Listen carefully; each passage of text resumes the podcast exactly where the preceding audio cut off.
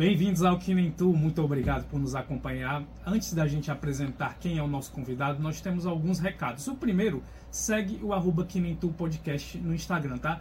Tá certo, a gente demorou mais de 50 episódios para criar um Instagram, mas pelo menos a gente criou, né? Depois de vocês pedirem muito. E Karine, qual é o Fala próximo aí, recado? Qual é o perfil? O Arroba. perfil, arroba Que Nem Tu Podcast. Pronto. E meu povo, a gente já vem conversando aí nas últimas semanas que nós estamos no Que Nem Tu, temporada especial Viva o Verão. Então a gente finaliza essa temporada hoje com um convidado que, ó, faz a cara desse projeto. Mas antes da gente chamar a vinheta, vamos trocar de roupa, né? Ah, é, vamos lá. Tchau. Que nem tu. Especial Viva o Verão. Apoio Prefeitura de Fortaleza, trabalhando mais. Alan, nosso, nosso convidado, ele é artista na concepção da palavra, porque linguagens ele gosta de todas. E ator, compositor, músico, cantor. Falta mais alguma coisa? Estamos aqui com o Felipe de Paula, Dipas. Seja bem-vindo ao Que Nem Tu. Eu que agradeço, tô super lisonjeado com o convite. E vamos nessa, trocar essa ideia, né? Vamos demais. Ei, Alan, tu fica sempre contando uma historinha, né? Mas conheci o Felipe de Paula quando ele era do Mesura, muito Ah, jovenzinha, andando nos pagodes. E Você como uma boa pagodeira, né? boa pagodeira, gosto de pagode, de samba, de música boa, adoro. E aí, mais e, e recentemente encontrei também aí no Batuque do Dipas. É muito Bom. bom, assim, ver como é, um cara tá há tanto tempo e se reinventa e, e imprime sua característica, assim, sua, sua identidade. E é muito legal. E a gente sabe o quanto é difícil, né? Um artista permanecer tanto tempo e lutando pra, pra viver Sim. da arte mesmo, né? E mantê-la viva. E Dipas, como é que é o teu encontro com a música é, em relação a, a- Você começa muito jovem no Mesura, né? Inclusive. tu- Isso. Mas a, mas a, mas a música co- começa antes do Mesura, né? Começa antes do Mesura. Na Na escola, verdade, né? Isso. Eu sempre curti música, mas eu fui para o Colégio Pia Marta, né? Que é uma escola que, que ainda funciona, mas tinha um projeto específico. Ainda existe também esse projeto, que é a banda do Colégio Pia Marta. Ela é bem conhecida por ter uma formação mais formal e grandes músicos aqui, sobretudo trompete, sax, de sopro, né? Saem, saem do Pia Marta. Lá eu fui para estudar música e fui estudar lá, aprendi a ler partitura e tal. Tive uma formação mais careta, né? Como se pode dizer. E aí o Mesura vem em um segundo momento, assim. Eu acho que eu dev- devia ter uns 16, 17 anos ali para 18. Que aí embalou, assim, boa parte da nossa adolescência, assim, da nossa geração, que eu acredito que sejamos do- da mesma geração, né? E aí vem o Mesura. Mas, Mas- começa assim, nessa coisa meio de música. Porque ela é uma banda de música, a gente tocava música popular, mas também tinha um pezinho ali numa música mais clássica, É sabe? tipo meio orquestra, É, né? tipo meio orquestra. Mas com, foi com a banda Pia Marta que tu foi tocar fora do país e Sim. teve essa experiência, né? É, na verdade, o Pia Marta, eu sempre digo é, em entrevistas ou em conversas, foi assim, talvez uma das minhas principais formações como ser humano mesmo, assim. Porque além de ter uma formação mais rígida, que eu acho que é bem importante quando você opta por ser músico e quer viver disso, é, tem uma formação do ponto de vista de cidadania lá, que- incrível, com o maestro Costa Holanda. Hoje ele não está mais lá, hoje ele é coordenador do curso de música do IFCE, mas ele é bem conhecido no mundo inteiro por uma pedagogia específica e por uma forma de ensinar música relacionado com essa coisa da ética. Então, para mim foi bem importante. Aí, em 2004, eu viajei para Itália com, com a banda do Pia Marta. E a gente passou, acho que em torno de 30 dias, tocando em inúmeras cidades, assim. Uma viagem que foi uma virada de chave na minha vida, assim. Eu, eu tinha uma vida antes da, da viagem do Pia Marta para Itália. Quando eu voltei, eu falei, bicho, eu, eu, eu sou de... Eu venho de uma origem pobre, né? Humilde. E quando eu voltei da Itália, eu falei, caraca, dá pra... O mundo é grande, dá pra fazer várias outras coisas. E minha cabeça vum, virou. Aí foi onde eu acho que também eu deslanchei pra, pra, pra crescer como pessoa mesmo, pra buscar objetivos mais concretos, etc. Mas é ali que tu pensa que a música poderia ser um lugar onde tu encontraria aconchego, assim, que tu queria levar sempre pra vida? Ou, ou mais à frente que tu vai tendo essa percepção? Na verdade, essa coisa de... Eu, a, a música sempre... Eu sempre estive assim, me relacionando com arte. Mas, de forma dúbia, eu sempre lutei contra, para falar a verdade. Porque eu acho que talvez por, um, por uma pressão social e sua mesmo, assim. É, eu fiz fisioterapia, sabe? Fiz dois semestres de fisioterapia.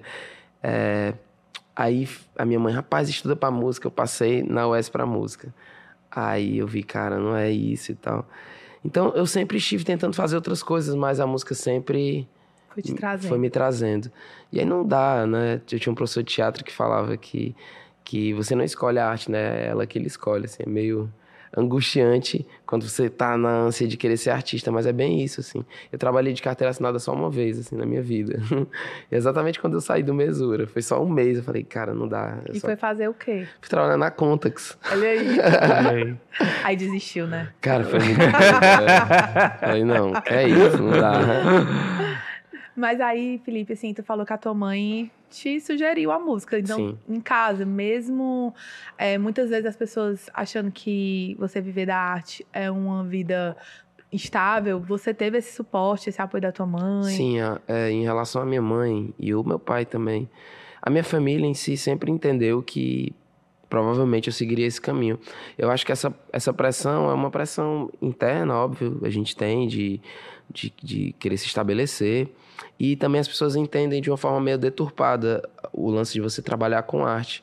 É, fazer sucesso, por exemplo, é possível viver de arte aqui sem necessariamente estar tá nas grandes mídias, assim, você, uhum. faz uma grana mesmo, sabe? É Sim. possível. E as pessoas acham que isso não é um emprego, então, ah, tu trabalha só com isso, porque também, às vezes, eu tô tocando ali, tô tomando um, um esquinho, pá, a galera não entende isso, não entende que...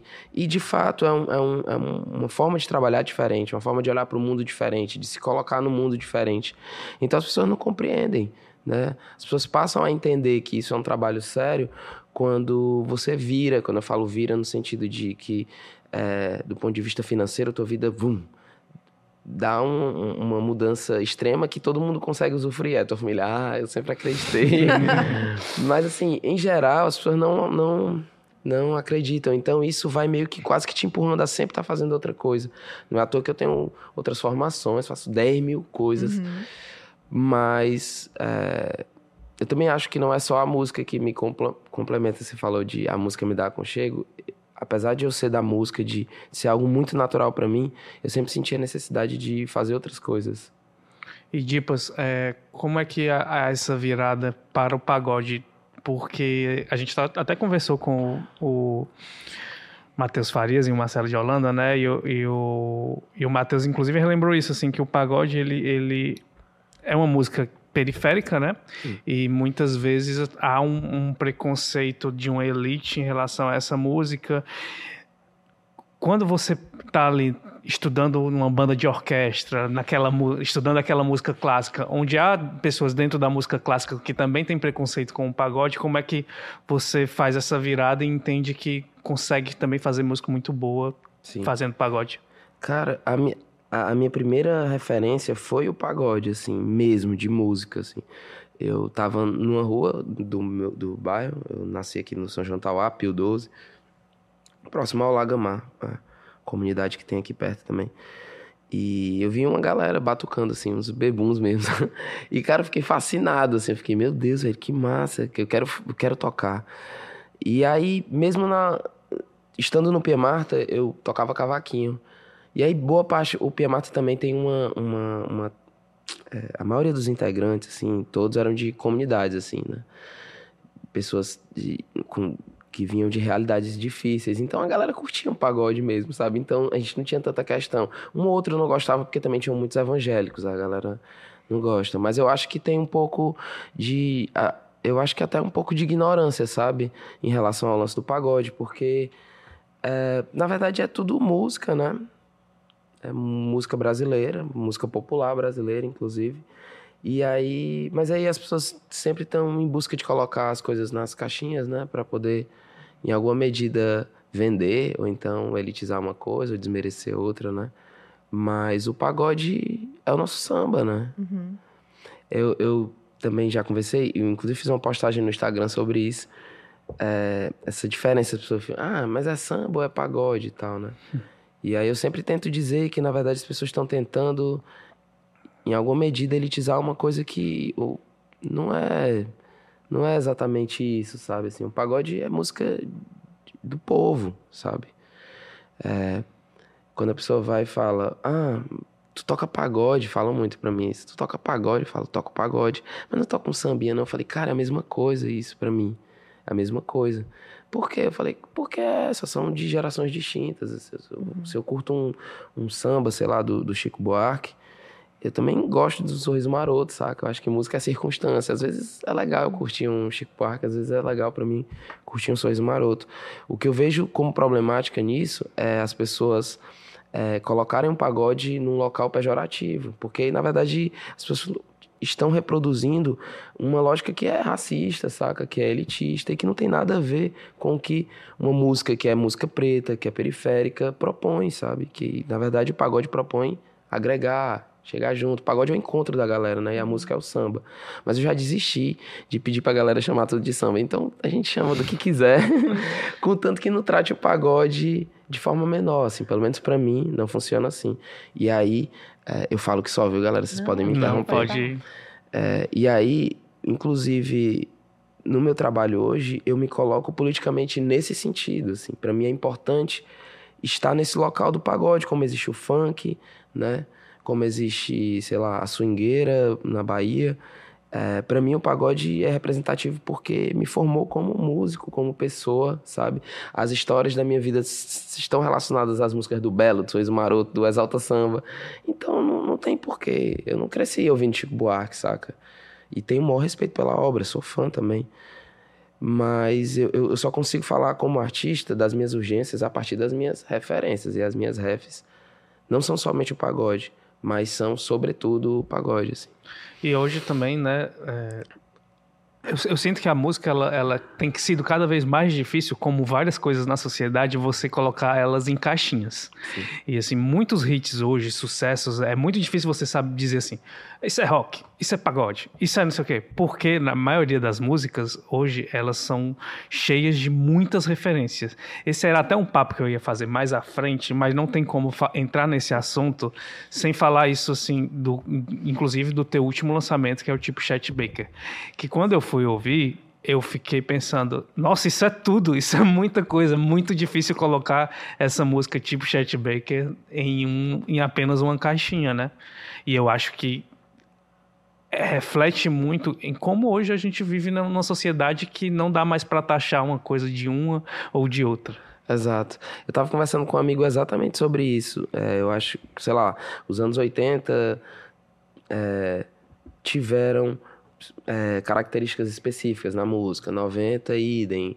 Aí, é, sei lá, aquela coisa pop, é, globalização, cultura americana, etc. Eu acho que a gente está nesse momento exatamente no momento que tu tá falando, assim, acho que tá tudo junto, assim. As referências estão todas juntas. Um amigo disse que é um momento trans, né? De, de fala trans no sentido de que tá tudo se atravessando. Se né? atravessando. E eu acho que é isso, tipo Chat Baker, o Matheus inclusive que a gente gravou junto esse single, ele fala, Dipas, é, essa música, é, eu acho a tua cara, tipo assim, é muito doido, porque tem um pagode ali, de repente tem Chat Baker, e eu, e eu curto Chat Baker, assim, então, tem várias referências, se, se você não parar e escutar de fato, muita coisa vai passar despercebida.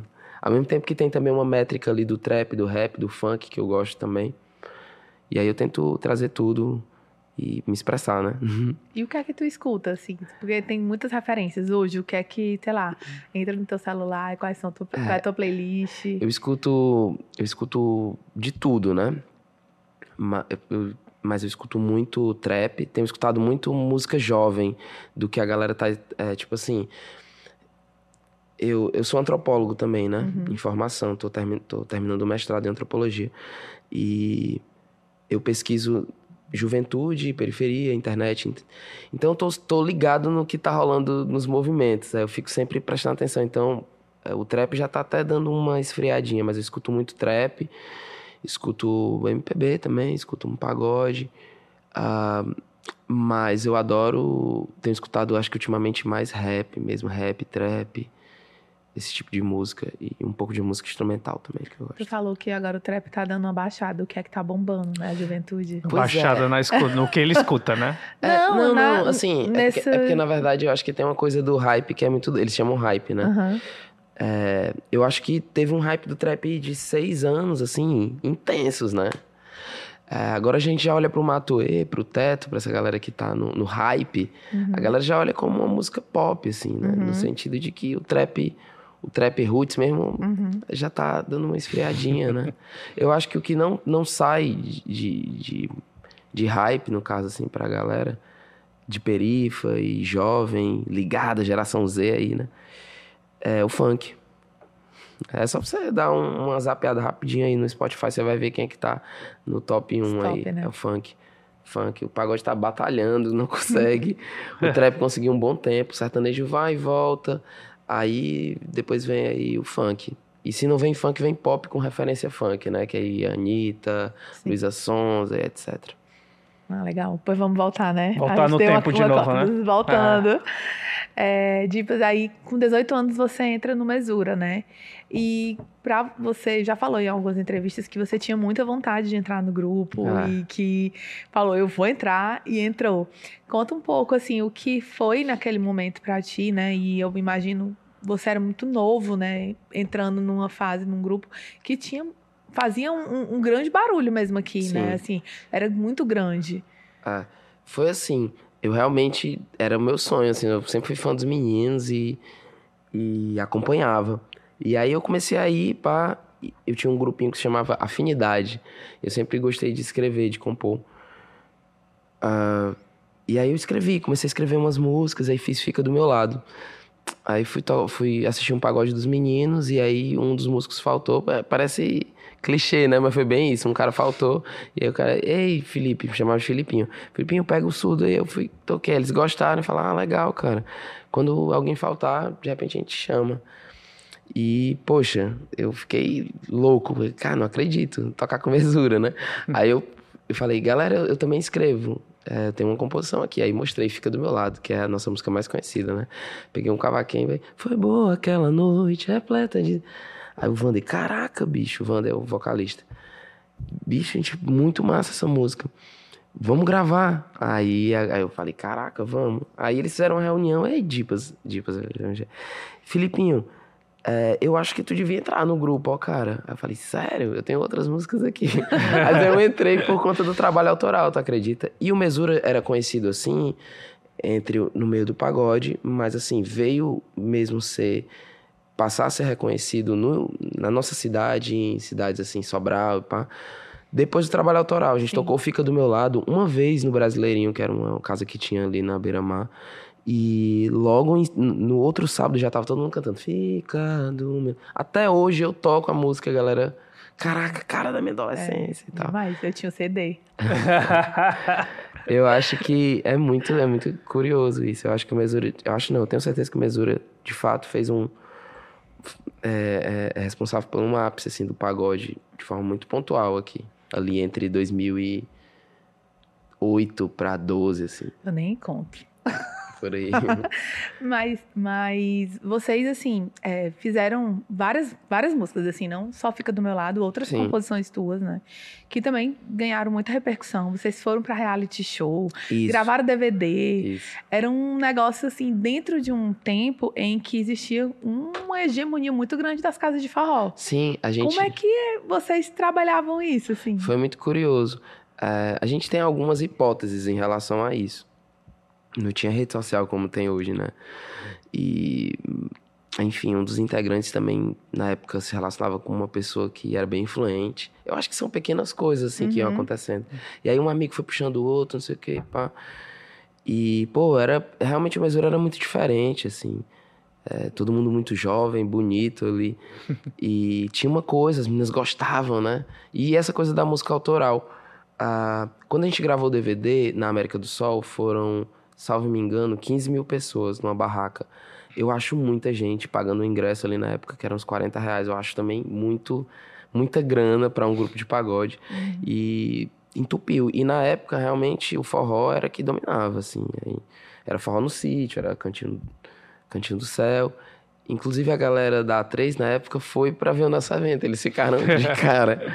Eles, caraca, ficaram de olho. A gente até chegou a dar uma paquerada assim, pra fazer algum projeto junto, mas acabou que foi algo mais é, pontual, né? Abrimos uns shows ali e tal. Mas foi uma loucura, uma febre, né? Assim, foi, é, eu ganhei um dinheiro interessante na época, assim, ainda mais pra minha idade. Eu achava incrível. Eu falava, caraca, tô ganhando esse dinheiro aqui. Pois é, como é que o Dipas, que na época era apenas o jovem Filipinho, né? Aham. lidava com tudo isso, assim, vendo aquele aquilo crescer, a, a quantidade, a visibilidade, a expectativa, como é que o jovem Dinheiro, né? dinheiro, É. Como eu vim, como eu disse, né? Eu vim de uma realidade mais humilde, a grana me ajudou ali a, a, a me estabelecer um pouco, né? E... Mas eu sempre fui um cara muito sonhador e continuo, velho. E eu, eu acho, assim, na verdade, que do Mesura eu era o que mais sonhava, assim, mesmo, assim. E continuo sendo, né? Que a Mesura não acabou. Mas tinha isso, assim, acho que eu gerei muita expectativa, né? A gente chegou muito perto, velho. É isso que é difícil eu ia falar que palavra. isso aqui é difícil, porque a gente chegou muito perto, assim, sabe? É A, a cidade tava torcendo pela gente, assim. Faltou muito pouco. O que faltou, que hoje em dia eu considero que eu tenho, é um pouco de noção de gestão mesmo, assim. A gente não tem a- as informações que a gente é, tem hoje. Antigamente a gente não tinha. A gente era muito na emoção, achava que, sei lá, um empresário ia vir, ia. Mas, cara, chegou muito perto, assim, muito. Então muito. vocês não tinham empresário, eram vocês que É, se eram, aí organizavam. tu imagina, sete sócios. Sete sócios, a gente decidia ali. E todo mundo, todo mundo muito novo, né? Todo mundo muito novo e aí uns tinham vontade de abrir um bar e gerar uma renda, fazer o nosso pagode. Eu odiava essa ideia na época. Pra mim, a gente tinha que ir pro Rio de Janeiro, pra São Paulo, tentar a vida, eu tinha essa coisa, sabe? Cara, vamos nessa tentar, eu acredito nas minhas músicas. Eu, eu sempre fui esse cara que tava. Inclusive, a gente foi pro, pro Ídolos, né? Porque eu, eu, eu que escrevi a galera, todo mundo foi contra, só um foi a favor. E acabou que a gente passou, né? Foi, foi incrível, foi uma experiência ímpar. Foi legal pra sentir um termômetro. Mas foi bem isso, assim, eu acho que a- o Filipinho lá tinha isso, assim, eu acabei me tornando uma pessoa bem mais ansiosa do que eu era, né? E, mas assim, super sonhador, sabe? De que eu poderia. pô, eu, eu, eu ficava de um jeito que eu assisti o DVD do jeito moleque, a gente era bem contemporâneo, né? Éramos bem contemporâneos. E eu falava, velho, isso aqui é o próximo Mesura. sabe? O próximo vai ser o Mesura. Porque, sério, foi muito, foi muito doido, assim. A, a gente tinha uma, uma, uma- um apelo da galera muito pontual. Onde a gente tocava de segunda a segunda, onde a gente tocava, lotava. Muito parecido, inclusive, com o movimento do Marcelo e do Matheus, assim. Do ponto de vista de, de fandom, né? Assim, os- as fãs seguiam mesmo, assim, a mesura. Mas é isso, a gente vai crescendo, amadurecendo, as coisas vão... E na época você não cantava, né, dentro do, Não. dentro do grupo. Não. Como é também esse desafio depois que você sai do Mesura e, e não, não sou só compositor, vou também cantar. É, eu sempre quis cantar, sempre quis. Eu tava. Esses dias eu na terapia tava lembrando disso. Eu sempre quis cantar. Mas é, eu escrevi, por exemplo, sei lá, seis músicas do Mesura. Cinco, cinco entravam, aí cinco as pessoas gostavam. Beleza. 90% do disco era meu. Tinha duas composições só, que eram uma do Wander e uma do pai do Wander. Quando a gente foi fazer o próximo disco, as pessoas queriam que eu escrevesse outra Fica do Meu Lado, outra Amiguinho, outra Cara a Cara, que tinham sido das músicas de sucesso. Mas eu já não era mais aquele Felipe, assim. Ali eu tinha feito pras, pras paquerinhas, sabe? Todas as músicas tinham uma história de amor, tinha coisa bem sincera mesmo. Da idade, apaixonado, né? ah, e aí, quando eu comecei a escrever composições que os meninos não gostavam, aí eu falei, não, aí não dá. Os caras, ah, velho, não dá, tipo, essa, é, Felipe, eu não quero essa. É, Nessa não tá legal. Eu falei, galera, mas eu não consigo mais compor o Fica do Meu Lado. Fica do Meu Lado ficou lá, já era, eu sou outro Felipe, eu quero falar de outras coisas.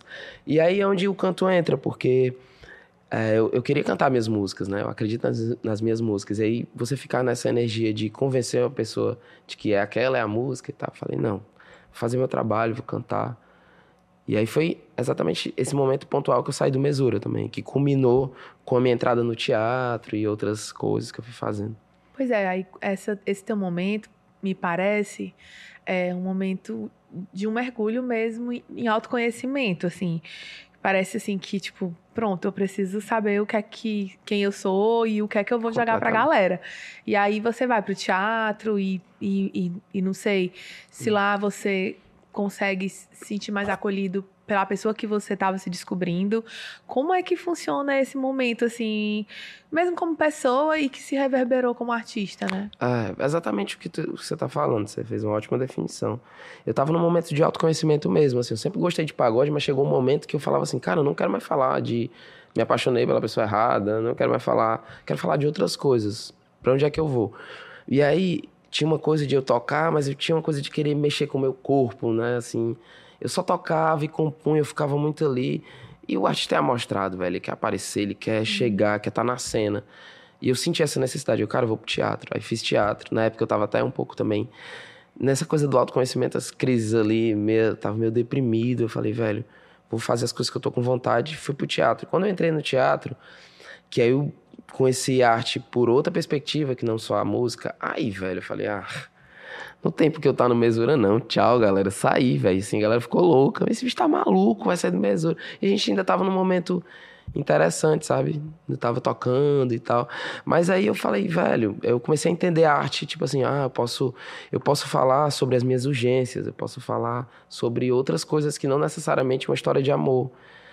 O teatro, é, além, de, além do que acolheu o meu corpo, me acolheu do meu jeito, sabe? Com os meus trejeitos, com com as minhas estranhezas. No teatro eu tô em casa, assim, eu cheguei lá e, e, vi vários dos meus. Eu falei, hum, essa aqui é a minha galera.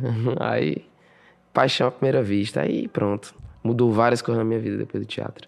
Tu chegou a trabalhar com o Silvério? Tem algum... ele, foi meu, ele foi meu professor, na verdade, o Silvério. Uhum. É, eu participei de um curso de teatro bem clássico, que funciona até hoje também, que é o CPBT, ele era professor de lá. E aí fiz várias aulas com ele. É, o Silvério é um querido, é um amigo pessoal, assim. Incrível, um ator que eu me inspiro bastante. A gente nunca fez trabalhos juntos, assim. Uhum. Mas a gente está sempre se cruzando, assim, em, em trabalhos. Ele num trabalho, eu em outro, ou em alguma viagem. E aí em 2014 tu lança o Filho de, de manicure. manicure. né? Como é o processo de construção após esse, durante esse processo todo de autoconhecimento e o que que desencanta no, no álbum? Foi isso que eu comecei falando, tipo, eu falo, tá, eu não quero mais fazer somente pagode, não quero falar somente de amor. Mas eu não nasci no morro, né, velho? Não vou fazer um, um pagode, ah, nasci no morro, não, não, não. Falei, velho, fala da minha realidade. E aí, na época eu tava escutando muito Amy House e eh, vários outros sons, e aí me veio essa ideia do Filho de Manicure. Eu já tinha algumas composições, comecei a compor com uns amigos do teatro, o Caio, outra galera, essa galera toda que tá, tá rolando aí. Inclusive o Caio, eu, é impressionante, o, ele tem que vir no Que Nem Tu, porque o Caio, é acho que a gente falado. já faz uns três, quatro episódios que todo mundo que vem aqui cita o, o, o Caio. É, ele é. é. ele é incrível, ele é incrível, o Caio é incrível. é um amigo pessoal também que a gente se conheceu no teatro e a, a música mais importante, a, as minhas principais músicas no Filho de Manicure são, são compostas com ele. Na verdade, são parcerias, assim, eu tenho maior dificuldade de fazer parceria, mas com o Caio a gente se encontra e tum, faz alguma coisa, sempre. E aí foi isso. Eu saí do Mesura, tava, tipo, quebradíssimo de grana. É, os meninos estavam chateados comigo. É... E aí eu fui me reinventar, fui, fui, na, fui trabalhar na Contax, toquei com a galera por um cachê muito baixo, assim. Foi bem difícil, assim, foi, foi uma... Tava devendo meu carro, cara, foi um, uma loucura. Mas aí, ao mesmo tempo, eu escrevi, é, eu tive acesso a, ao teatro e as coisas... A, a, a cultura que o teatro... É, praticava, né? Essa coisa das políticas de edital, uhum. que eu não conhecia na, na, enquanto eu estava só no pagode. Quando eu vi, falei, hum, peraí, dá para ganhar uma graninha aqui também de fomento, né? A partir do, dos editais e tal. E aí eu ganhei um edital da prefeitura e aí foi onde veio o meu primeiro disco.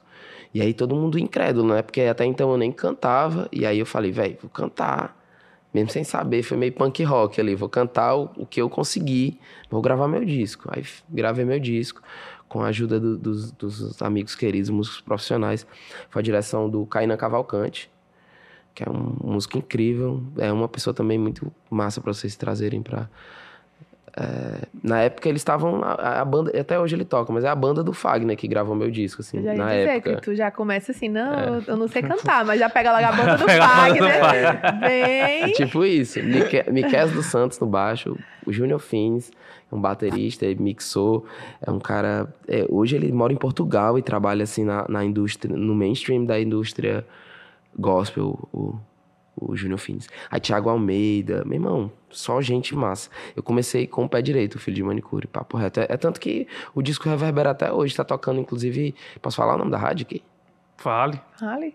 Eu tô tocando uma rádio daqui. né? Eu tô tocando uma rádio que eu não tava nem esperando. Legal. E rolou lá. Aí eu falei, ah, massa, até hoje, né? Assim. Mas, e também foi uma mudança muito grande, assim, de quem te conhecia, é, o do Filipinho pro... pro Felipe de Paula, Felipe né? de Paula, na época, É. do Filho de Manicure, foi muito diferente o que você estava trazendo, né? Assim, saía de um pagode romântico para uma música que vinha com uma pegada muito forte de crítica social mesmo, né? Também. tá. É, como foi que as pessoas receberam, assim, tipo... Ah, tinha uma coisa, as pessoas estranharam o fato de eu ir pro teatro, por exemplo, né? ah, que aí eu já, já mudou minha galera inteira, assim, Sim. né? Então, é, a gente, pô, eu trabalho no meio, mas, pô, é um meio muito machista, assim, sabe? Então, pô, todo mundo já achou que a Felipe tava maluco, já, já aparece namorando com um brother. Os caras eh, frescavam dizendo que, enfim, é, com atitudes homofóbicas mesmo, assim. E eu, e eu na verdade, tava só à vontade, me, me expressando, né? Eu acho que teve um pouco dessa estranheza. As pessoas acharam. É, caraca, o, Dipa, o Felipe Dipa, o Felipe, o Filipinho, enfim, eu já nem, nem consigo mais. É, tá muito diferente, tá rebelde, ah, tem essa coisa do rebelde. Tá muito rebelde, não sei o quê. E eu que nada, só tava afim de fazer meu som diferente mesmo na época. É, curtir aquela galera, conhecer novas pessoas. Foi, foi bem, assim, um, um momento de descoberta. O filho de manicure. Até fala pro Kainan, agora tem essa coisa, a banda incrível e eu me descobrindo como cantor, eu acho que o processo de gravar o disco foi mais prazeroso do que fazer os shows, assim. Eu fiz vários shows aqui, fiz também um projeto com no Porto Iracema com o Davi Moraes, não sei se vocês iam inclusive falar disso. Ah, e foi massa também. Mas muita pressão, porque é só músico foda. Aí, tipo, eu tinha que cantar muito bem também, né? pra segurar a marimba.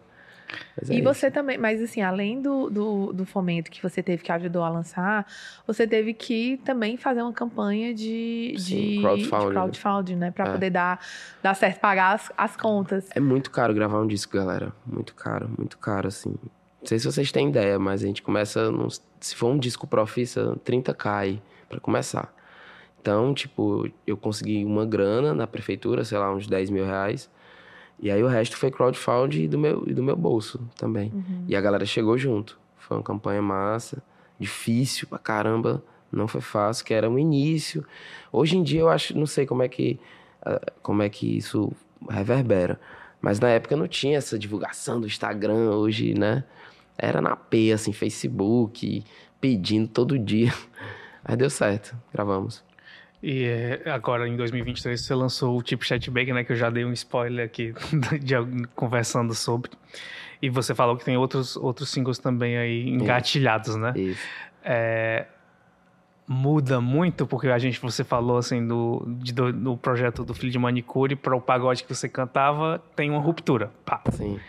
Do tipo de Chat Baker e dos singles que você tá agora, também tem rupturas São em relação 10 a... anos, né? Porque Ah. são 10 anos de diferença, exatamente.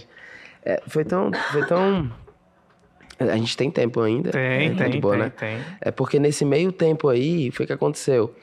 Eu gravei, eu gravei o Filho de Manicure e fiz tudo que eu podia fazer, inclusive junto com Lorena Nunes, com todos esses artistas daqui, que eu também sou fã, Caio, enfim. Fizemos tudo que era pra fazer aqui, Dragão do Mar, não sei o quê. Teve o trabalho com o Davi Moraes, que foi também pontual. E aí, é, ficou naquela ânsia também meio parecida com o Mesurar, o que é que o, o que é que o Felipe vai fazer agora? Vai pra São Paulo, tentar alguma coisa, quê. Ficou meio nessa. E aí, eu sou formado em Ciências Sociais, comecei a minha pesquisa, eu pesquisei os movimentos de swingueira, e aí me veio uma ideia de fazer um filme, eu fui fazer um filme, pá, deixei o Filho de Manicure de lado, tá, acredita? Por isso Nossa. teve esse, esse lapso aí de 10 anos. E agora, no Dipas, o que eu faço é pegar todas essas referências e trazer para perto de mim agora de uma forma mais menos conturbada naquela época eu acho que eu estava meio é, é, acho que é uma coisa mesmo imaturo assim sabe hoje hoje eu consigo entender que o pagode faz parte do meu som sabe então vão ter é, vão existir referências mesmo que eu faça tipo o tipo Chet Baker é, eu uso uma métrica meio do, do trap ali, tá hora, mas aí você vê que tem ali um pandeiro no fundo, tem uma cuíca. É, e aí eu acho, esse, esse novo momento, eu tô experimentando essa coisa da linguagem mais rápida e do funk, que eu sempre gostei, sempre gostei do funk. É, dessa música preta mesmo, de perifa, sempre gostei. E aí eu tô experimentando isso, assim, fazer um som menos careta, fazer um som. Não que o filho de manicure seja careta, mas acho que naquele momento eu tava numa vibes meio cultural, né? Assim, uhum. meio. e aí agora eu tô numa coisa mais de. Eu. Nesses próximos singles eu vou, vou tratar um pouco sobre sensualidade, sobre paquera, mas vou falar é, de forma direta sobre desejo, né? Sobre desejo, sobre juventude, sobre pulsão. então me tira uma dúvida assim, Dipas, o, o, essas mudanças nos, nos, discos, na música, as mudanças nos teus nomes, né, do Filipinho, Felipe de Paula, Dipas, hum, dão um pouco de sinal de como você é, assim, sempre se transformando, sempre é, sendo novas versões de você mesmo. Sim, eu, eu acho que faz todo sentido, assim. Inclusive, o Batuque era uma coisa que eu comecei em 2018, e aí eu entendo o Batuque, assim, quase que eu, eu uso como exemplo a Ludmilla, né? A Ludmilla tem a Ludmilla e tem o que é, é uma label, mas que virou, sei lá, um braço da Ludmilla, que é o Numa Nice, né? Eu penso o Batuque nesse sentido. Eu tenho o trabalho Dipas, que eu faço essas minhas composições, inclusive as do disco Filho de Manicure, mas no Batuque eu tenho o meu pagode, assim, que não dá para ficar sem o pagode, tá entendendo? E aí eu vou, eu vou misturando. Eu acho que essa referência que tu utilizou é ótima. Eu, eu tô, tô, de fato sempre buscando me reinventar. Eu fiz um show sábado agora, o show foi perfeito. Mas aí eu saí do show meio angustiado, falei, velho, esquisito, já não rola esse show, já tô, pensando, já tô querendo encontrar uma outra forma de, de me colocar no mercado como pagodeiro, de uma outra forma. Então, nesse momento eu tô, tô pensando sobre isso. Como eu me coloco artista, negro, pagodeiro, antropólogo, como é que o mercado vai entender isso? E, e sacando do mercado, que aí também tem isso. Que na, no momento do mesura e no momento do filho de manicure eu não tinha. Hoje eu tô ligado no dinheiro, porque ele tem que chegar aqui também, tá uhum. entendendo? Tem um filho, né?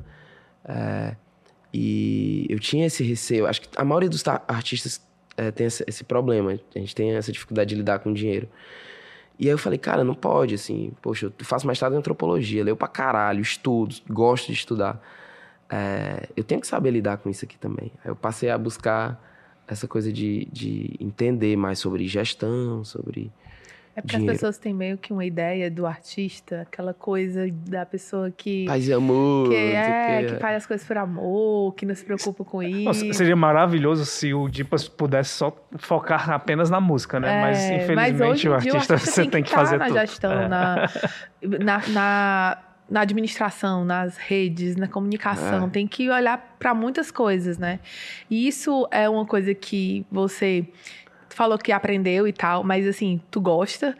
Ou tipo assim, não, eu tenho que engolir, porque a gente é adulto, né? Tem que fazer é. coisa que a gente não gosta. É verdade. Eu confesso que lidar diretamente com o dinheiro eu não gosto, assim.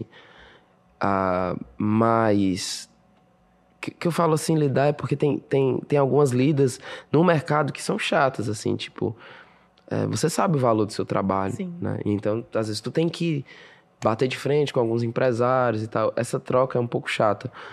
Mas o que é que eu gosto nesse momento da gestão? Eu gosto do, do planejamento, assim, de, de parar e pensar, hum, vamos ver, eu acho que essa música pode ser melhor aqui, eu acho que eu tenho que fazer tal ação. Essa coisa do marketing e de como isso pode gerar é, rendendo shows ou, ou, rendendo um capital para minha imagem como artista, uhum. para a marca Dipas, né?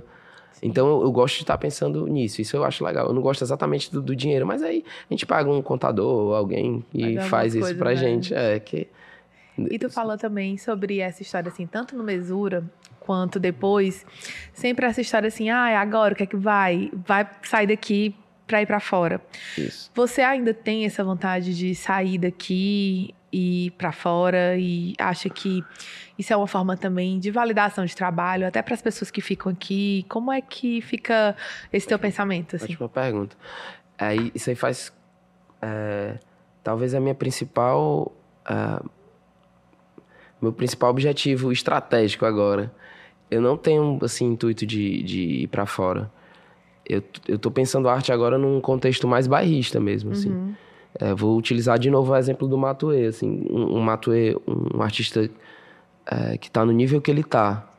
O cara vai fazer um show no The Town e, e faz uma, uma referência enorme ao Nordeste, assim.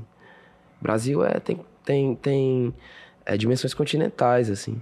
Eu acho que se a gente conseguir. O meu objetivo hoje em dia é que Fortaleza inteira me conheça. Fortaleza inteira, em cada pedaço. Periferia, é, essa zona com a grana mais. poder aquisitivo maior. Eu quero que todo mundo me conheça. Eu quero que todo mundo conheça o meu pagode. E, enfim, se eu conseguir esse primeiro objetivo, aí depois eu penso outro, assim. Uhum. Porque eu acho que fazer pagode aqui no Nordeste já, já, já me coloca em um outro canto, sabe? Uhum. E aí, pensando do ponto de vista mercadológico, eu entendo que seja mais interessante. Se, se você parar e analisar o mercado, não tem, qual é o grupo de pagode? Só o Menos é Mais, que é de Brasília, Uhum. e não tá, no, no- não tá no, no, no eixo Rio-São Paulo. Ou seja, o mercado já mostra tendências distintas do que a gente tinha em 2000, que a galera achava 2000 ali, ano 2000 e... Enfim, as pessoas acham, ah, preciso ir para São Paulo. Hoje eu acho que você não precisa. Acho que se você tiver um- uma, uma boa plateia, uma galera que compra a tua briga, velho, que é isso, assim. Se tu tem um milhão de seguidores aqui, tu faz um show é, e pelo menos mil pessoas dessa vão pagando, ah, sei lá, um ingresso a 100 conto, faz aí a conta, sabe? A máquina gira, é, é grana, né? Então acho que aí, obviamente que com grana você pensa, ah, interessante fazer isso aqui. Aí o cara vai, faz um, um feat ali com um brother de São Paulo. Eu penso mais em conexões hoje em dia do que necessariamente ter que ir para São Paulo, me encontrar num mercado específico de pagode ou, ou dos alternativos ali, que eu acho que, que tem uma coisa no meu trabalho que é isso também. Tanto eu gosto de, de comunicar com pagode, que me leva para esse canto mais popular, como também tem um chat bake que é mais conceitual em alguma medida e que eu posso estar num festival, sei lá, festival desse que, como o Matheus fazendo rock, tá fazendo vários, né? Um artista incrível daqui. É isso, sabe? Só meio que correr e organizar, mas não tenho esse intuito de. Eu, eu quero voar para minha terra, ficar pianinho por aqui, organizar e disseminar meu trabalho, conhecer mais gente, fortalecer a cena, que eu acho que é isso que tá faltando. Tipo, você falou do trabalho que você fez como antropólogo estudando swingueira, né? E, e a swingueira foi realmente um movimento também que, da nossa geração, que o mais jovem não vai lembrar, mas havia um momento aqui em Fortaleza que a swingueira... Alan, mas tu era da swingueira? Não, não. Ah, sim, amigo. Não, eu não- nunca tive ginga suficiente para isso, infelizmente. Queria, mas nunca tive ginga suficiente. É, mas o que que tu... o que que tu viu nesse trabalho? O que que, esse, o que que o filme que você fez junto com o pessoal do Nigéria, né? Isso, do Nigéria. Apresenta, assim, o que que tu pode falar pra gente? Cara, é, foi muito importante um trabalho assim também, divisor de águas na minha vida como artista. Primeira vez que eu pude fazer um filme, né? Eu sou o diretor e o argumento do filme é meu, porque foi a partir da minha monografia, da minha pesquisa. É, quando eu comecei a estudar ciências sociais, ciências sociais tem antropologia, sociologia e ciências políticas. E aí, de cara, eu, eu gostei de, de antropologia, né? Os artistas geralmente tendem a gostar mais de antropologia. E aí eu fui para antropologia e falei, cara, eu preciso estudar uma, uma.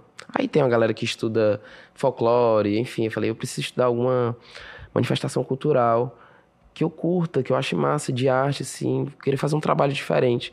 Aí eu tava andando na beira-mar e vi a galera ensaiando, dançando, um grupo de swingueiro. Eu falei, hum, massa essa galera. E, e eu tava também com contato com a arte da cena, né? Fiz balé, enfim. Aí eu vendo aquela galera dançar, eu falei, rapaz, mas como é que esses caras dançam desse jeito? Geralmente todos autodidatas, uma qualidade de movimento. Eu fiquei apaixonado. E eu já toquei swingueira também. É uma música que eu gosto mesmo.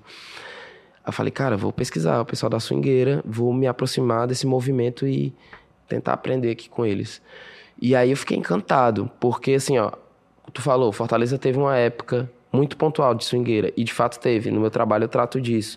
Teve, na, na verdade, três momentos. Começou que foi a febre, que todos os colégios tinham uma bandinha de swingueira, É. né? Esse, esse foi o primeiro momento. Na minha época era aquela lagartixa com torcicolo. Lagartixa com torcicolo. Toda semana aqui na TV Diário tinha uma banda diferente de swingueira. Era. Tinha até o. Acho que era o Praciano que fazia alguma Era, coisa. Era, era, os era. festivais, né? Tinha várias bandas. É, tudo isso tá no meu trabalho. Teve esse primeiro momento, depois. Aí, nesse momento, a swingueira ela, ela era tão famosa na, na cidade que todo mundo consumia, não tinha essa coisa de ser de perifa, não sei o quê. Aí depois o forró veio chegando, e aí essa swingueira foi ficando um pouco de lado, mas as periferias continuaram consumindo isso. E aí a gente vai para aquele momento ali da Master Beat. Sacou? Que aí rolava uma swingueira no domingo, aí todo mundo ia lá dançar. Dançar e paquerar, não sei o quê. Era coisa da dança já. E aí, Master Beat acaba, mas na perifa tá rolando vários campeonatos de dança, assim. Se eu pudesse fazer uma analogia, muito parecido com o movimento de quadrilhas, né? Eles, inclusive, se conectavam, assim. Tinha jurados do- dos movimentos de quadrilha que, que eram jurados nos campeonatos de swingueira. E quando eu vi aquilo, eu falei, caraca, a cidade não conhece isso. É. Eu preciso. Não que eu estivesse tirando um pano ali, porque eles estão vivos e estão fazendo ali a. praticando sem necessariamente que alguém da universidade vá lá e mostre, ei, estamos aqui. Mas eu falei, cara, eu preciso estudar isso. Aí quando eu mostrei pra galera do Nigéria, eu, eu falei, cara, isso aqui merece um documentário, porque vocês precisam ver. Inclusive, eu posso passar o link pra vocês depois no off, porque a gente vendeu esse filme pro Canal Brasil, aí agora tem um tempo aí, eu não sei se quando é que eles vão disponibilizar, mas logo menos vai estar também pra todo mundo ver. Mas no off eu passo pra vocês, se vocês assistirem. Legal. Legal. E foi quanto tempo que você falou que entrou aí no meio da, da, da tua É, a planejamento com a é, a música minha mesmo? pesquisa foi a monografia inteira, né? Eu pesquisei, sei lá, quatro, quatro anos indo lá para um grupo Estilo Muvuca, que é um grupo de swingueira lá do Bom Jardim. Eu ia lá acompanhar os ensaios, dancei três meses com eles. Fiz todo um rolê. E aí o filme ficou um pouco maior. A gente passou uns quatro, cinco anos gravando, Uhum. é, pegando aqui alguns campeonatos e também gravamos em Salvador. E isso foi possível porque a gente ganhou um edital do Itaú Cultural na época. Em E aí Salvador também parece ser muito forte, né? A swingueira. É, porque... lá eles chamam de pagode baiano, mas é, é, tipo, também é. Que é o que o pessoal chama até do harmonia, né? Isso. Harmonia de samba. Eu nunca entendi porque que era pagode baiano. É, é porque eles, lá eles chamam pagode baiano ou pagodão. Se a gente chama pagode pagodão aqui, a gente vai achar que é um pagode da É, gente. é. E lá, swingueira, eles não chamam swingueira. Eles até chamam swingueira, mas chamam tipo assim, ei, vamos. Tipo assim, quando o cara dança bem, eita, o cara meteu uma swingueira. Tipo, Ah, ele dançou só a bem. dança, a né? dança, é. Entendi. Aí aqui não. Aqui tem isso. E. O Léo Santana é desse período, né, também? É, o Ah. Léo Santana começa aí no Parangolé, né? É. Que aí, digamos que se a gente fosse fazer uma, uma conexão entre aquele momento da swingueira, como ele reverbera, reverberaria aqui na cidade, seria na época da Master Beat. Léo Santana começa no Parangolé, e aí aqui tá rolando Master Beat. E aí depois a swingueira foi ficando bem de lado mesmo aqui. E só permanecendo nas periferias. E tá bombando ainda. Não, aí, aí o meu mestrado trata disso. Não existe mais movimento swingueira. Doido, Olha né? Eu peguei, essa, eu peguei esse fim e o filme também fala disso. Ah, agora, é como eu disse, a juventude está sempre pulsando com alguma ah, manifestação cultural. Agora o que está bombando são o- o- os vídeos de brega funk. Então a galera Sim. na perifa tá dançando muito brega funk. Nesse momento, é- e no meio tempo ali ainda teve um rolê de passinho do reggae, mas não veio forte não. Agora o brega funk tá fluindo, sei lá, um tempinho Tem já. até umas competições, né, também. Tem competições de brega É. funk, não tão quanto o, A swingueira. a swingueira, porque tem a coisa da internet, né? Aí, Uhum. aí já coloca a dança num outro canto, né? Porque já, já pensam um vídeo pra internet. É diferente. Dipas, é, você como compositor, né, assim, é, qual é o teu barato na composição? Tipo, eu curto muito, é, tipo, é por aí. E também a gente vem conversando muitas, com muito, uma galera da música, compositor também, sobre como essas, essas, esses movimentos de rede social vem impactando nessas composições. E se tu acha que isso te impactou também, assim, na hora de pensar música, tempo da música, Sim. como é que tu vai apresentar isso daí? É, eu tenho muita dificuldade, assim, de lidar com isso. Isso começou até um pouquinho antes, eu acho que tem a ver com rede social e tem a ver com o mercado.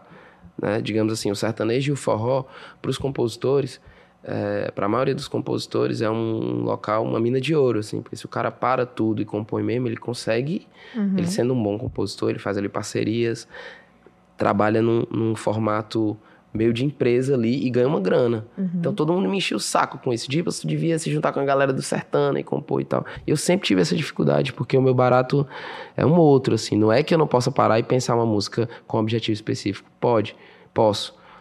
Mas eu acho que tudo tem um limite, assim. Eu tô fazendo arte, velho. Não dá, saca? Tá impactando direto hoje, de uma forma direta. Hoje em dia as pessoas já pensam, "Ei, faz um compose numa pegada meia TikTok. Já pensa, não, isso aí vai ser uma próxima trend. Eu fico, caraca, velho, se for assim, saca? O Djavan não vai mais lançar um disco, saca? E olha que eu não sou puritano, vocês sabem. Eu, eu, Uhum. Acabei de falar aqui, pra mim eu curto, sei lá, funk, pesadão, mandelão e curto também João Bosco, Uhum. sacou? Ah, mas eu acho isso, eu acho que tem que ter um certo cuidado. E eu acho que, inclusive, a tendência, pode ser que isso aqui fique né, marcado já, mas eu acho que a tendência é, é um retorno, porque ninguém tá aguentando, é muito rápido, são muito rápidas as coisas, assim. Uhum. As pessoas já estão já tô vendo que tem artistas que não estão mais lançando single, estão lançando os álbuns todos. Uhum. Porque a própria plataforma digital tá, tá obrigando a gente a estar a, a tá movimentando. Aí o que é que acontece? É a mesma lógica de Instagram, as redes sociais são bem parecidas, por isso que é um problema isso. Aí, tipo, eu lancei o Chat Baker. Aí, na época, eu tava com, sei lá, 500 ouvintes mensais. Quando eu lancei o Chat Baker, aí subiu. Beleza. Aí, como eu não lancei já fazem quatro meses, aí já os ouvintes já baixam. Aí, tipo assim, o, o Spotify passa a entregar menos, porque você não tá produzindo. Aí, o que era pra ser uma plataforma de execução de música digital, vira uma rede social. Uhum. Aí, tipo, tu fica naquela coisa de, cara, eu tenho que gravar um disco, ou então eu tenho que soltar o disco todo picotado. E às vezes você faz um disco pra contar uma história, o disco é um livro, assim, po- pode ser um livro, pode não ser também, mas pode ser. E aí isso impacta diretamente, eu, eu percebo, na forma como a gente está criando e pensando música. Eu tento me afastar um pouco disso e me comunicar.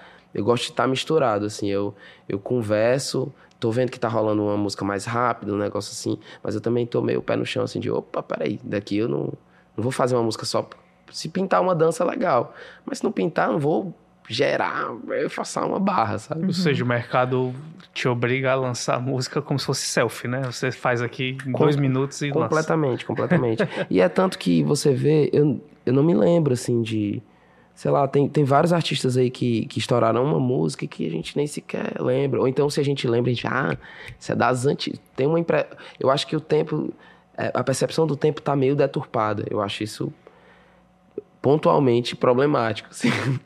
Porque reflete na nossa vida, né? Tá todo mundo ansioso. É.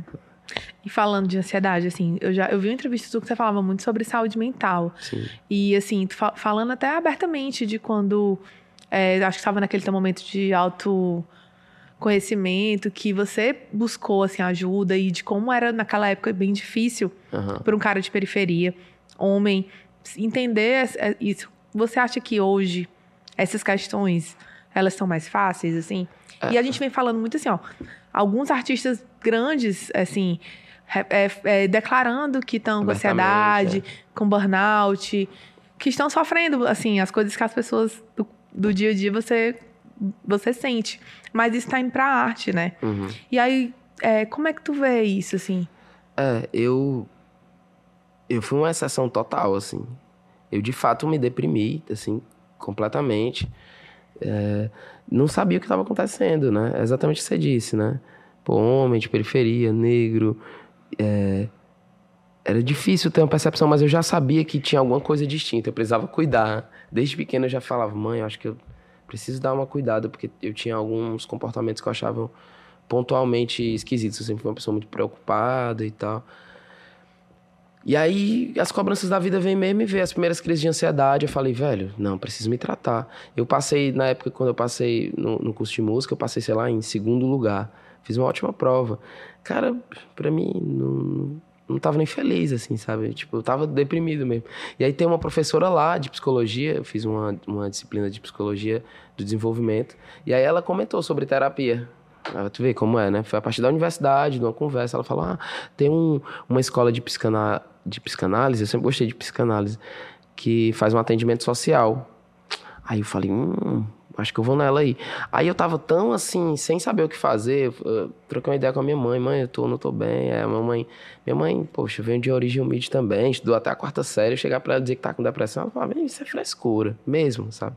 Ela vai entender quando ela me viu deprimido mesmo. Aí eu fui só, velho. Tipo assim, fui só. Até hoje é a minha. É a minha ainda é a, a, terapeuta que me acompanha. Eu faço terapia há 13 anos. E até hoje é ela, assim. Ela. Desculpa. Tudo bem. Ela. Eu sei com calma. Vai, tipo assim, É, o sem Thiago ansiedade. ela me atende até hoje. E na época ela me atendeu, assim, por um valor super irrisório, né?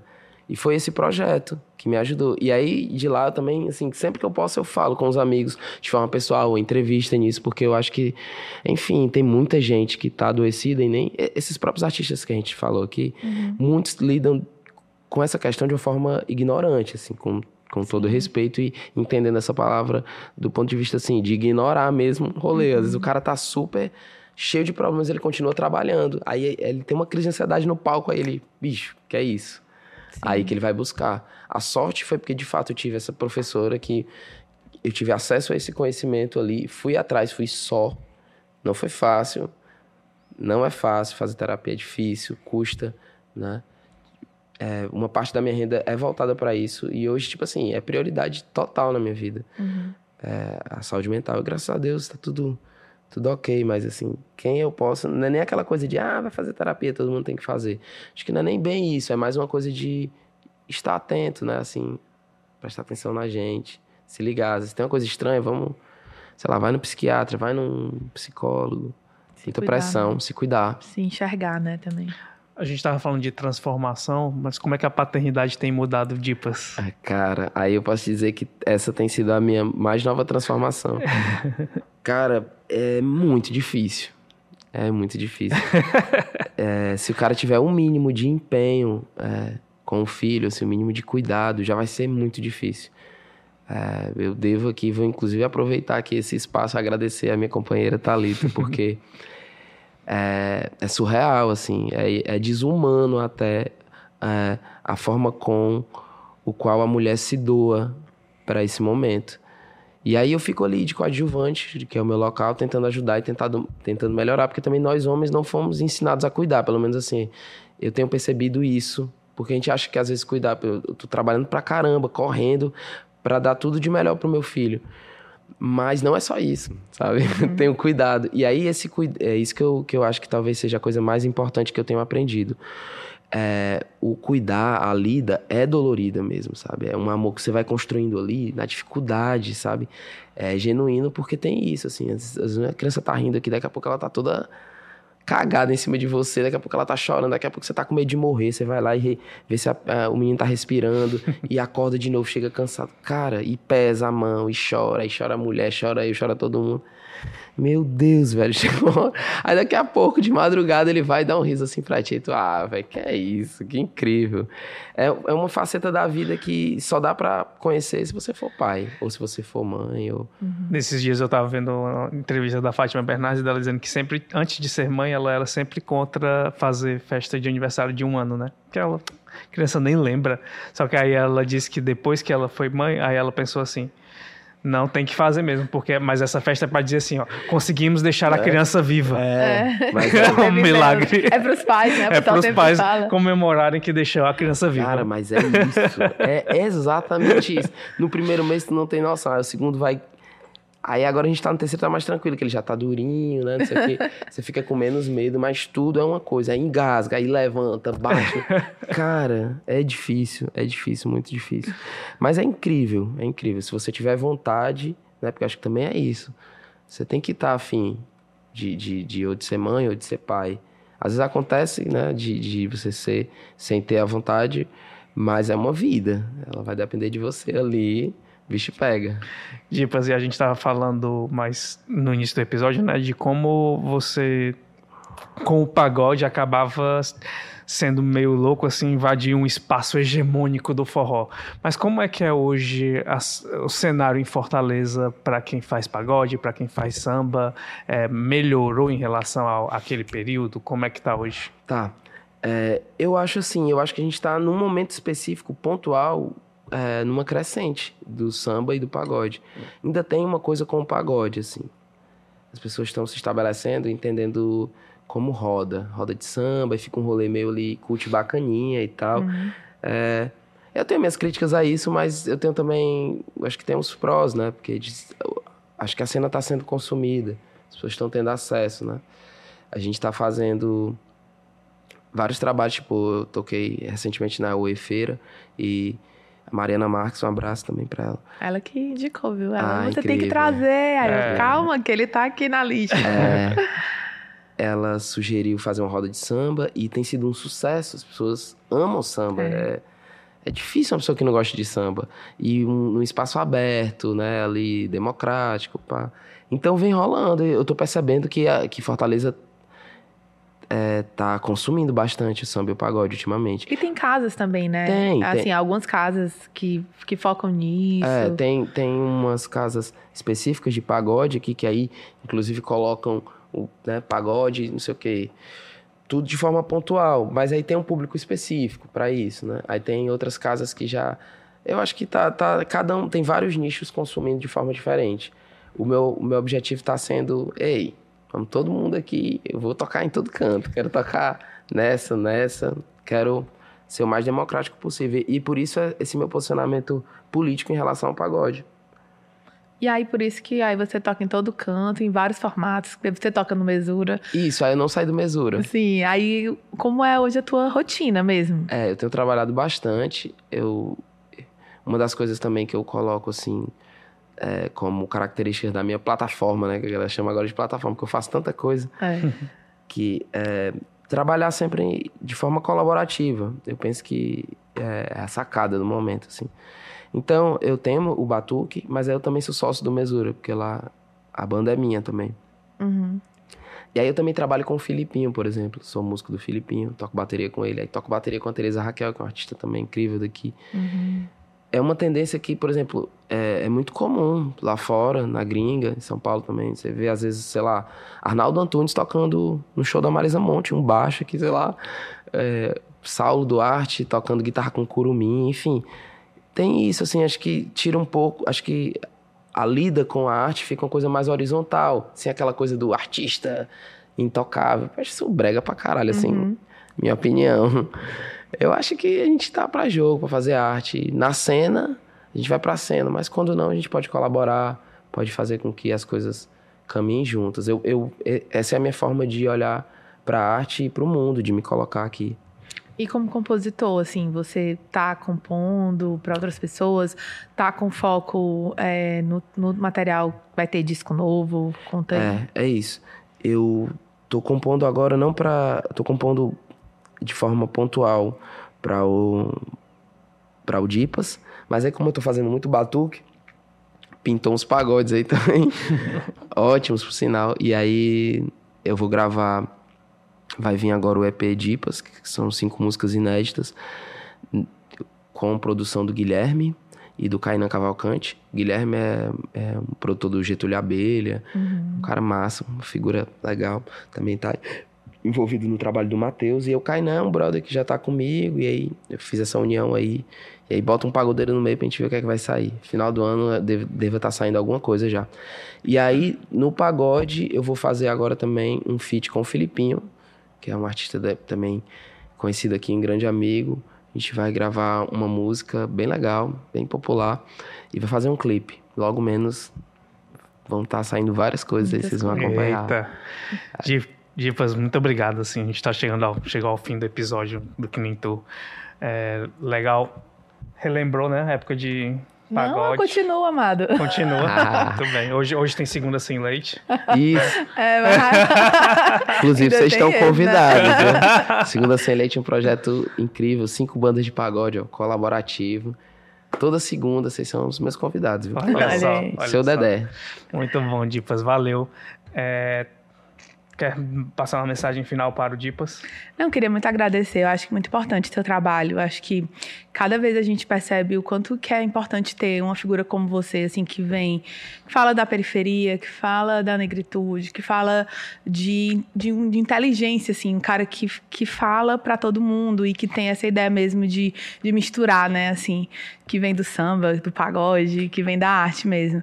E aí a gente fica muito feliz de ter você aqui. Que massa. Eu fico feliz pelo espaço, é, lisonjeado porque as pessoas sugeriram meu nome.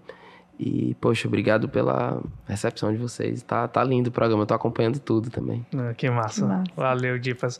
É você que nos acompanhou, se está no YouTube, não esquece de deixar lá o like. Se você está no Spotify, aperta o botão de seguir lá do Que Nem Tu para você ser avisado sempre que tiver um episódio novo. Vai ouvir tipo Chat Baker também, tá? Não esquece não, porque... Mas tem filho de manicure, tem, tem muita coisa manicure, aí, né? É. Mas é porque tipo Chat, tipo chat Baker me impactou. Eu vou ser sincero é. pra ti, me impactou muito. É. eu até... E eu, eu não conhecia Chat Baker. Foi ver o Chat Baker. Né? Aí eu é. fui ouvir Chat Baker. Bom demais. Né? muito é. bom também. e a você que está na Verdinha TV Diário, também muito obrigado pela companhia, tá? E não esquece de ir lá no Que Nem Tu Podcast no Instagram e seguir para você também ver bastidores. Devagarzinho a gente vai botando coisas lá e você vai acompanhando tudo sobre o Que Nem Tu. Valeu, gente. Próxima semana tem mais. Tchau, tchau. Gente. Tchau. Obrigada, beijo.